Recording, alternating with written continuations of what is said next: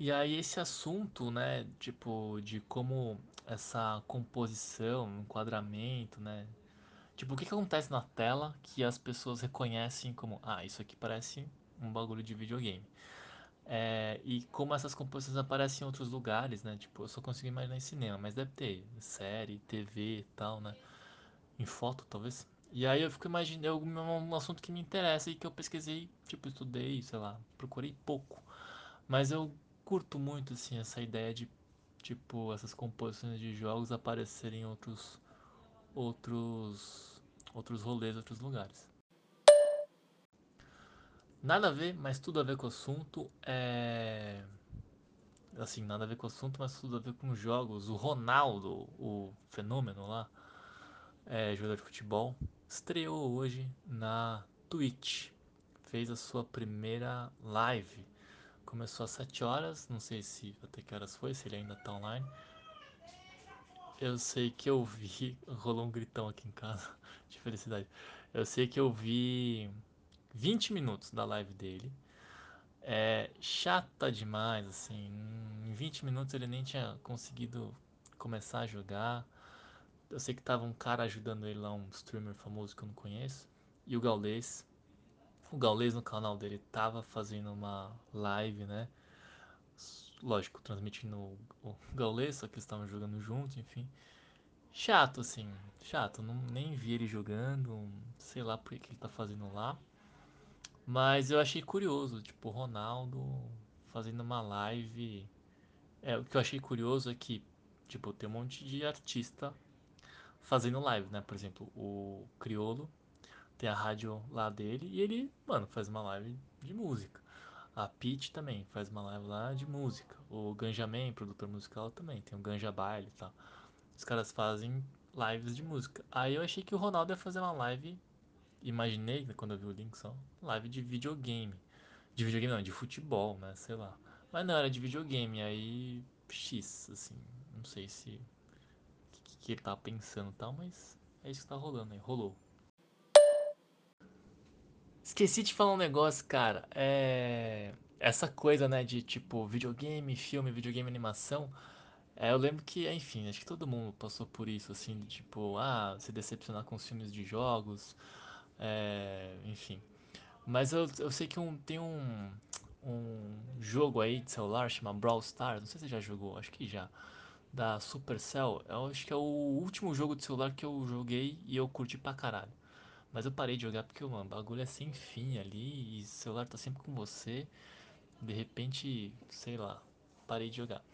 Mas eu lembro que ele também trabalha nessa lógica de temporadas, parará, né? Tem uns bonecos novos, cenário novo. Esse esquema aí. E eu lembro que. Eu lembro não, eu sei que o, as animações desse estúdio, né, o canal do YouTube deles, quando tem nova temporada, personagem novo, eles fazem umas animações assim de tipo trailer de lançamento muito fodas. E é assim, não é tipo fodas para uma equipe de videogame, não é foda assim, sei lá, se você é animador e vê lá né, as, as animações, elas são bem legais. E eu acho que o. Eu não, não tenho certeza se o estúdio é interno de animação. Acho que não, acho que é terceirizado. E tenho quase certeza né, que é terceirizado. E varia bastante o estilo da animação. Às vezes varia o estilo porque varia. Às vezes tem a ver com a temática do da temporada. E aí são animações muito bem feitas, assim. É tipo. Cara, é, é bem, eu acho bem impressionante. Assim. São os melhores. De memória, assim. São as melhores animações de, de promocionais de videogame, assim, que eu. Que eu, que eu conheço, assim, bem melhor que as do Apex, bem melhor que qualquer jogo que eu lembro aí. É, gosto bastante. Cara, essa linguagem, essa animação do Spider-Verse é muito foda, assim. E eu lembro quando ela saiu, eu não lembro quando que foi, acho que 2018, sei lá. Ela influenciou bastante, assim, é, o que veio depois, assim. Então, tipo, essa linguagem você encontra ela em outras animações, né? Essa linguagem, tipo, de usar aquelas texturas, né, de quadrinho, aquelas retículas, né, de um jeito bem coloridão pop. Essa coisa, né, do, do 3D com uma renderização que parece 2D. É, tem uma coisa também que eles fazem uma animação que corta um pouco, né, picota um pouco os frames ela fica um pouco é, engasgada, né? Entre aspas, assim, ela fica meio. não fica tão fluida assim. E influenciou bastante, assim, várias animações, tipo comerciais que vieram depois desse filme, meio que copiam, né, essa linguagem, essa coisa dos glitches, assim, que tem bastante no, na animação. E aí uma das animações que, que influenciaram, que um dos jogos que, que bebeu dessa referência é o Apex. O primeiro trailer do, de lançamento do Apex é, lembra, assim, você vê que lembra bastante esse, essa estética aí do, do metaverso. Olha só, você está ouvindo Cell. Eu gosto muito dela, mas não gosto tanto desse último disco. É, eu sou fã do Tropics. Esse para mim não só é um grande disco dela, mas é um dos grandes discos para mim entre os 10 melhores é, de música brasileira da década passada. Um, um, para mim é o auge dela e ela rompeu um pouco com a ela tinha um ar, digamos assim, de cantora brasileira para exportação, sabe? E com o Tropix ela assumiu uma coisa eletrônica, diferente. E nossa, me fez ficar muito fissurado nela. Mas desde então eu não não consigo gostar tanto. É muito bom, mas não é mais o Tropix. Isso é difícil, né? Depois que vem um que um músico solta algo excepcional e aí tudo vira o sarrafo, né? Vira o, o a comparação, o parâmetro. Mas tá aí, lugar ao sol, boa, boa, boa, boa escolha. Já ouvi, não achei tão bom, mas legal. E outra coincidência, é, eu estou lendo também é, Pedro Páramo, Juan Rufo. Estou aqui é, com uma edição da José Olímpio, estou no final do livro, página 146. É muito bom, hein? Muito bom. Também não tinha lido, mas é uma obra que eu tinha ouvido falar bastante e até, só para não dizer que eu não estou falando de videogame, é no Forza Horizon 5, que se passa no México, e um dos diálogos é mencionado é, esse livro. Então me fez a ficar ainda mais instigado.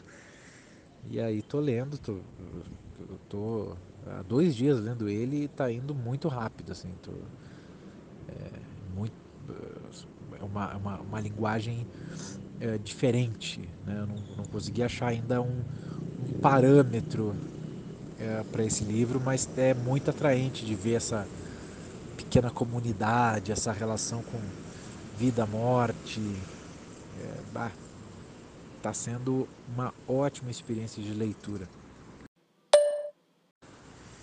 E aí você menciona Brawl Stars, que é da Supercell. Bom, sendo da Supercell, eu tô ligado que a qualidade é muito elevada para um jogo de dentro do que eles fazem, né? Dentro do, da proposta de jogo de smartphone. Eles têm muita sensibilidade para isso. E cara, só de ver os videozinhos de gameplay, putz, já vi que é um jogaço, gostosíssimo. Os sons lembram um pouco uh, cassino ou, ou bingo ou fliperama de antigamente, sabe? É, dá para dá para notar ali o não sei alguma alguma coisa que, que, que, que envolve muito e que tem a ver com uma psicologia humana de, de, de uma criação esses esses sons ali de, de reforço positivo são evidentemente é, muito agradáveis e te dá vontade de baixar, jogar e tal. É impressionante. Supercell, cara, é. Os caras não são mole, não. Até me lembra que eu tô lendo. tô acabando de ler o Press Reset do Jason Schreier. E ele narra em um dos capítulos a tentativa da EA, claro, sempre a EA, pedindo para fazer uma cópia de Clash of Clans, que é o grande jogo da Supercell. Mas, assim, pelo que eles falam, Dungeon Keeper na versão de celular foi uma cópia deslavada, assim, de... E é, e é impressionante, né? Como a EA e outras empresas, elas ficam correndo atrás e aí se atrapalham. É, e tá aí esse outro caso aí de grande empresa de console, de, de, de, de computador, de repente querendo fazer parte do, da festa do smartphone, né? Algo que é, a memória agora já não, já não ajuda muito, né? Mas no começo da década de, é, dos anos 10, né? 2010 e tal, existia um papo de que jogo single player não existe, não, não vai deixar de existir. O futuro é todo de jogos competitivos, os consoles vão acabar. É... Enfim, tudo single player não tem mais vez, né? E eu acho que muito dessa conversa, dessa impressão que se tinha, é... acabou por resultar em coisas como a franquia Dead Space ser abandonada, né? Ser é, descontinuada praticamente, né? praticamente não foi descontinuada e aí agora está voltando num remake, mas muitos essa essa certeza do mercado que acabou não se confirmando, né? É, trouxe consequências muito muito fortes aí no desenvolvimento de jogos e, e aí quem sofreu, né? São os funcionários que estavam lá, muitos deles se mudaram para tocar os estúdios e tal, para começar a sua carreira, mas é, de repente o estúdio fecha, a holding manda, é assim, é difícil. Mas olha, recomendo então a leitura, essa só em inglês, né? E o acesso é livro eletrônico que eu tive, mas o Press Reset do Jason Schreier bem legal para falar desses do, do, dos bastidores do desenvolvimento de jogos.